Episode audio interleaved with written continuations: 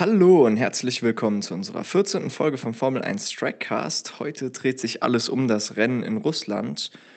Und ja, zu Anfang müssen wir uns leider ein kleines Fauxpas eingestehen. Und zwar hatten wir die Folge schon fertig aufgenommen und haben dann im Schnitt gemerkt, dass wir keinen Ton haben. Deswegen müssen wir jetzt leider ein bisschen improvisieren und die Folge wird nicht wie gewohnt. Wir hoffen, ihr könnt uns den Fehler verzeihen und ja, hört trotzdem gerne rein, denn wir haben natürlich äh, trotzdem die interessantesten News zum Rennen und was sonst so passiert ist. Es ist Halbzeit, wir haben neun Rennen bisher gesehen auf sieben Strecken in sechs verschiedenen Ländern, also auch etwas untypisch, aber Ihr wisst ja, durch Corona musste auf manchen Strecken öfters gefahren werden. Es gab vier verschiedene Gewinner und neun Fahrer, die es aufs Podium geschafft haben. Zudem hatten wir zwölf Safety-Car-Phasen, was relativ viel ist, also mehr als eine Safety-Car-Phase pro Rennen, plus drei rote Flaggen, wo natürlich jetzt zwei in Italien waren.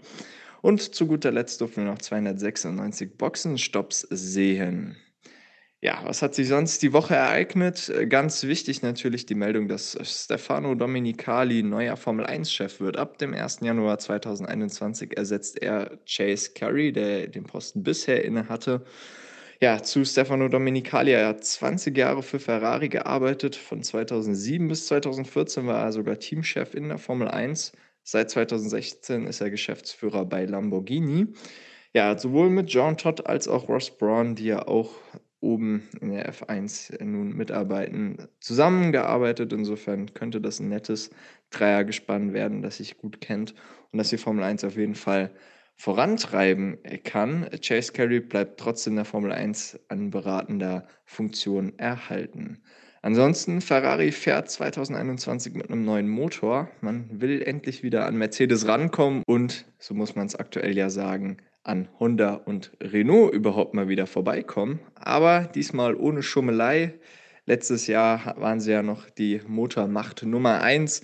Allerdings hat die FIA dann ja Fehler oder nicht erlaubte Komponenten am Ferrari-Motor feststellen können. Deswegen mussten sie diese zurückbauen. Und ja, jetzt wissen wir alle, wo Ferrari steht. Wie gesagt, nächstes Jahr soll es dann einen neuen Motor geben, ohne Schummelei, der wie sie wieder vorantreiben soll. Weiteres Problem ist allerdings immer noch der Abtrieb.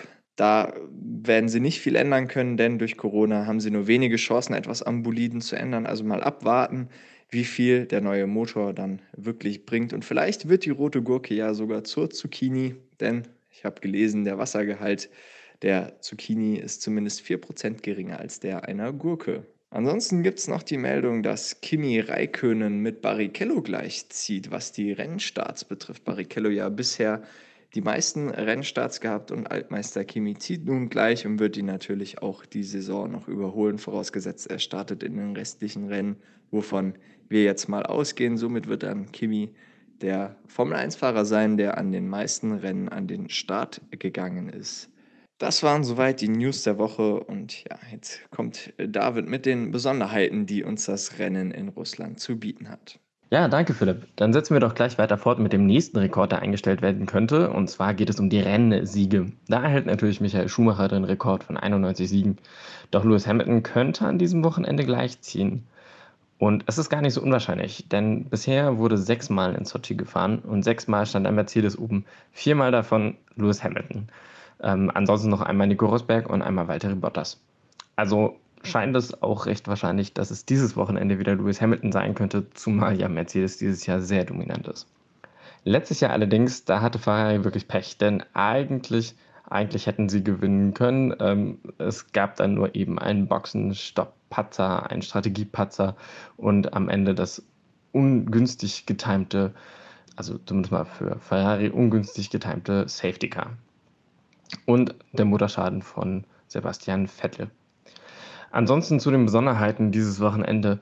Ähm, es werden zum ersten Mal wieder Zuschauer da sein. 30.000 sind zugelassen und das, obwohl in Russland tatsächlich Corona noch lange nicht vorbei ist.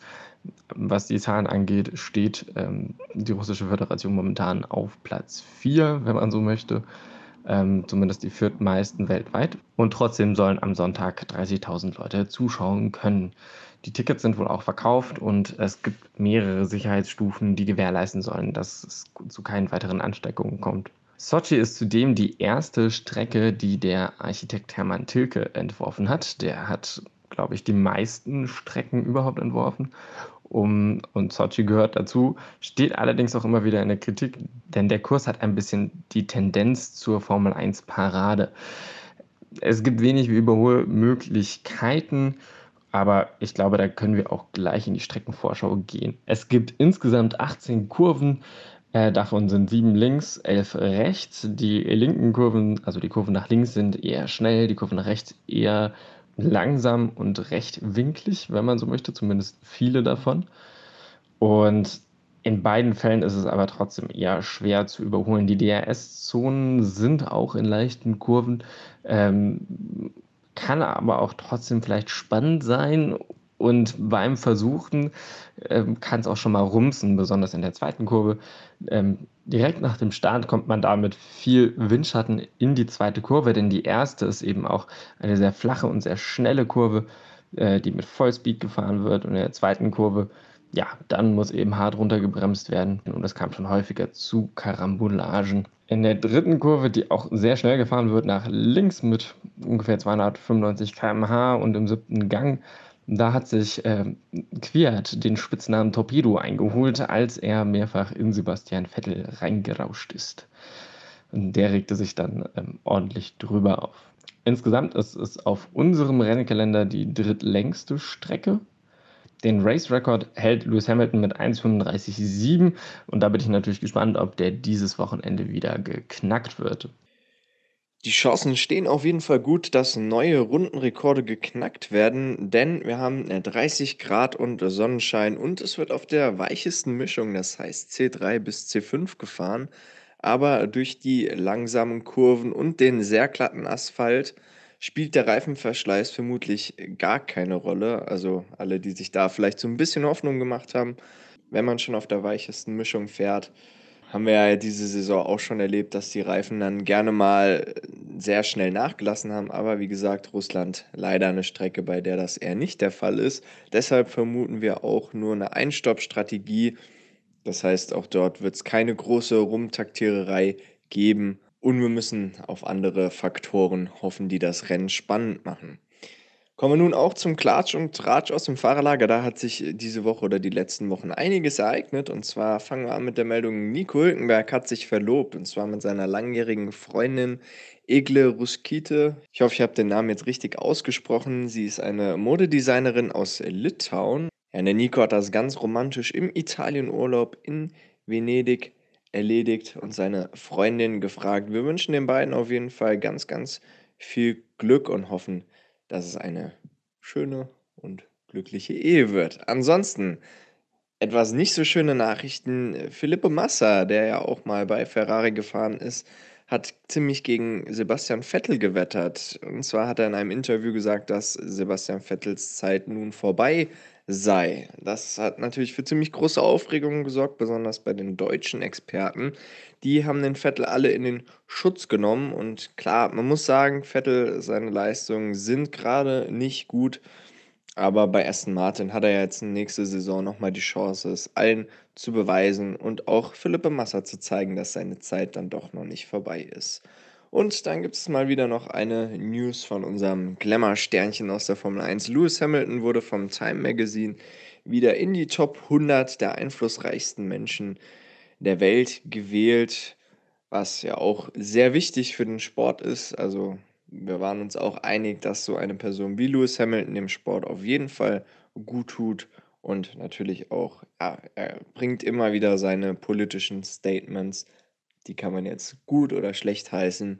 Jedoch, wir finden, dass Lewis Hamilton auf jeden Fall eine große Bereicherung für die Formel 1 ist. Kommen wir nun aber noch zur Prediction. David, was äh, denkst du denn, wie das Russland-Rennen ausgehen wird? Ich bin heute sehr riskant, was die Prediction angeht. Ganz einfach, weil die letzten beiden Rennen doch solche Ködelbull waren, dass ja, das eine Mal ein, ein, ein Torosso, ein Alpha Tauri ganz vorne stand. Ähm, hoffe ich, dass es auch diesmal so ist, wir keine Parade sehen, ähm, in der brav alle hintereinander herfahren, sondern eben auch äh, Good Racing. Und ich tippe auf Max Verstappen, weil der einfach so viel Pech hatte, dass er jetzt mittlerweile wieder Glück haben muss und es schafft, auf den ersten Platz zu kommen und die beiden Mercedes ein bisschen zu ärgern. Aber ja, die beiden Mercedes sind in meiner Prediction zumindest und meiner Vorhersage auf den Plätzen 2 und 3. Ja, eine, äh, sehr riskante Vorhersage auf jeden Fall. Also, wie du es ja vorhin schon gesagt hast, wir sind sechsmal in Russland gefahren und sechsmal stand Mercedes ganz oben. Deswegen gehe ich da eigentlich kein großes Risiko ein. Für mich stehen auch in diesem Rennen beide Mercedes wieder ganz oben, aber mit der kleinen Änderung Bottas vor Hamilton, denn der Bottas, dem liegt Russland einfach und ja, Hamilton hat zwar öfters dort gewonnen, allerdings hat der Bottas ja einmal wegen Stallregie vor 2 Jahren den Platz, äh, mit Hamilton tauschen müssen, wäre eigentlich der Sieger gewesen. Und auch damals im Williams hat es Bottas schon dort aufs Podium geschafft und einen dritten Platz reinfahren können. Insofern, Russland liegt ihm wirklich gut.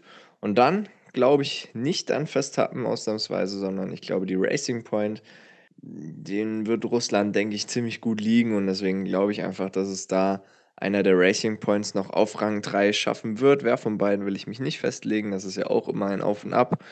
Ja, Verstappen, wie schon gesagt, der wird es meiner Meinung nach nicht schaffen. Ich glaube, der ist gerade in einem ziemlich tiefen Loch drin. Ich würde es Red Bull und natürlich dem Max wünschen, dass sie wieder aus diesem Loch rauskommen.